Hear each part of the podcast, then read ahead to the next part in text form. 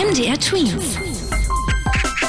Dein 90 Sekunden Corona-Update. Sollte man sich impfen lassen, wenn man schon mal eine Corona-Infektion überstanden hat? Zu dieser Frage gibt es von Gesundheitsminister Jens Spahn die Antwort ja. Denn laut Experten schützt der Impfstoff besser und senkt die Wahrscheinlichkeit, dass man sich nochmal ansteckt. Allerdings können sich vorerst nur ältere und vorerkrankte Menschen gegen Corona impfen lassen.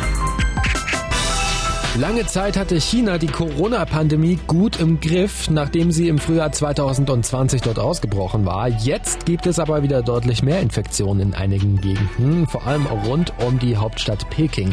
Das Problem dabei, die Chinesen feiern ihr Neujahrsfest am 12. Januar und reisen oftmals in ihre Heimatorte. Die Regierung hat jetzt empfohlen, das dieses Jahr nicht zu machen. Zwei Millionen Städte wurden auch schon komplett abgeriegelt.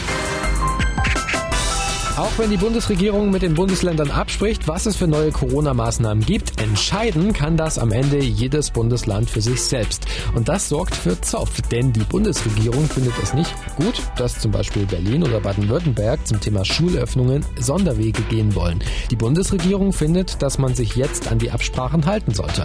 Die beiden Bundesländer wollen gegebenenfalls die Schulen schon wieder eher für Präsenzunterricht öffnen. MDR Tweets. 20 Sekunden Corona-Update.